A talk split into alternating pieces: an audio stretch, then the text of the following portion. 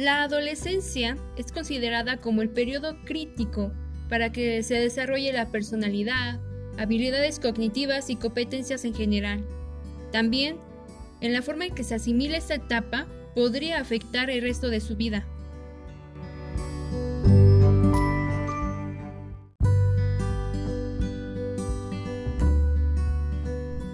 Hola, ¿cómo están el día de hoy? Espero que muy bien. Tengo el placer de poderlos saludar una semana más con un nuevo podcast, con una nueva historia, narrada por Jacqueline Roa. Y pues, sin nada más que decir, bienvenidos a...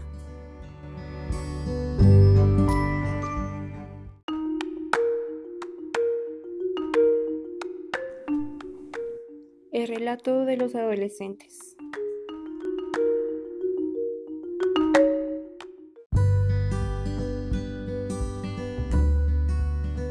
Hoy hablaremos sobre cómo las cosas pueden ser en un momento totalmente positivas, pero en un santiamén pintarse con sentimientos, emociones e incluso experiencias negativas que desgraciadamente no se pueden arreglar con retroceder el tiempo. Esa historia es de una chica llamada Evelyn, la cual inicia así.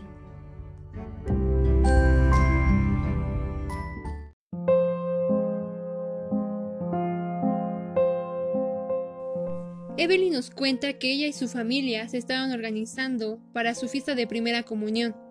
Ella tenía 12 años de edad y estaba muy emocionada por todo lo que iba a pasar el día 8 de julio del 2014. Todo estaba listo, el vestido blanco, la comida, la cita en la estética, todo lo que implica una fiesta. Ese día, tan esperado, que estaba transcurriendo conforme se esperaba. Todos los invitados ya habían comido, y ahora estaban bailando. Pues ya era noche y a esa hora es lo único que queda por hacer en una fiesta. Sin embargo, Evelyn estaba jugando con sus primos y hermano, pero ella no sabe ni cómo ni por qué decidieron salir. A jugar afuera en el brincolín, que sus papás habían rentado para ese día. En cuanto salieron, Evelyn vio que el brincolín estaba llenísimo y era casi imposible disfrutar jugar ahí. Pero su hermano insistió en subir ni Evelyn accedió a ayudarlo. Cuando su hermano ya estaba casi dentro, ella lo dejó para que entrara por sí mismo, mientras que ella ayudaba a una de sus primas. Pero en ese instante alguien de los niños que estaba dentro del brincolín empujó a su hermano, y él se cayó en el pavimento. Él empezó a llorar y Evelyn inmediatamente lo levantó y cargó, y lo llevó adentro de su casa. Todos vieron a su hermano llorar e inmediatamente fueron a verlo sus papás y se dieron cuenta que se habían fracturado la mano izquierda. Al darse cuenta de esto, la fiesta terminó y todos se fueron. Algunos ayudaron a sus padres a llevarlos al hospital para que atendieran a su hermano. Evelyn se sentía culpable y triste por lo que había pasado, al haber accedido a lo que quería su hermano. Esa noche Evelyn se quedó con su abuelita y ni siquiera pudo dormir.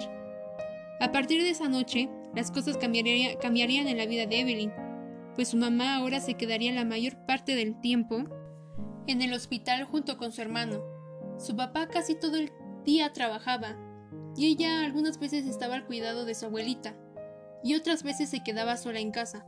Todo esto fue el contraste de cómo Evelyn se fue separando de su ambiente familiar de una manera forzada, pues Evelyn ya no va a la escuela junto con su padre o su madre, sino va sola, incluso regresos igual.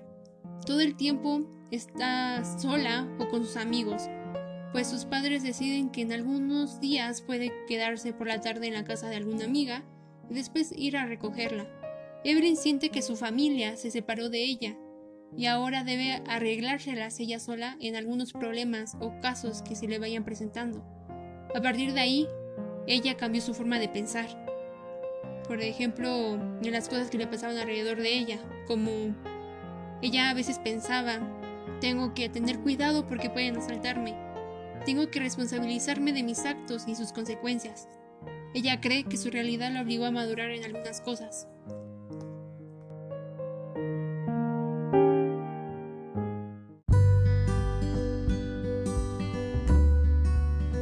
Esta fue la historia de Evelyn.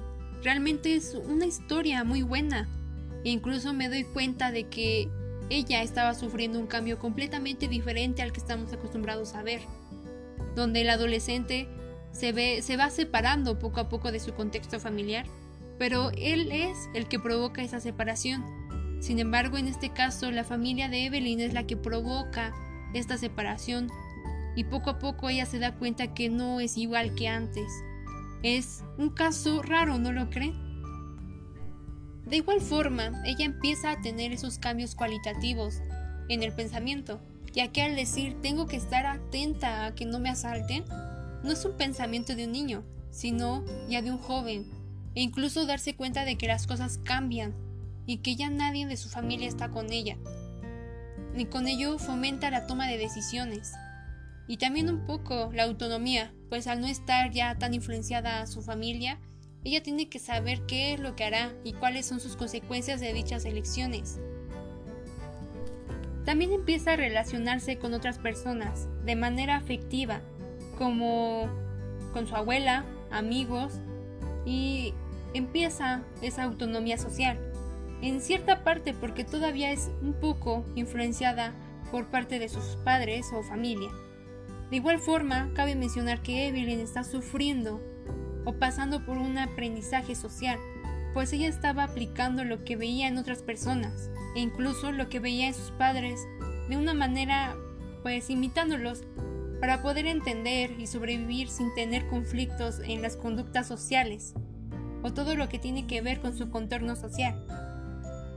Por ejemplo, cómo comprar algo por sí misma al pedir un favor de, manera amable, obviamente, al pagar el transporte público, al hacer de comer, al vestirse, al hacer la tarea, entre otras cosas.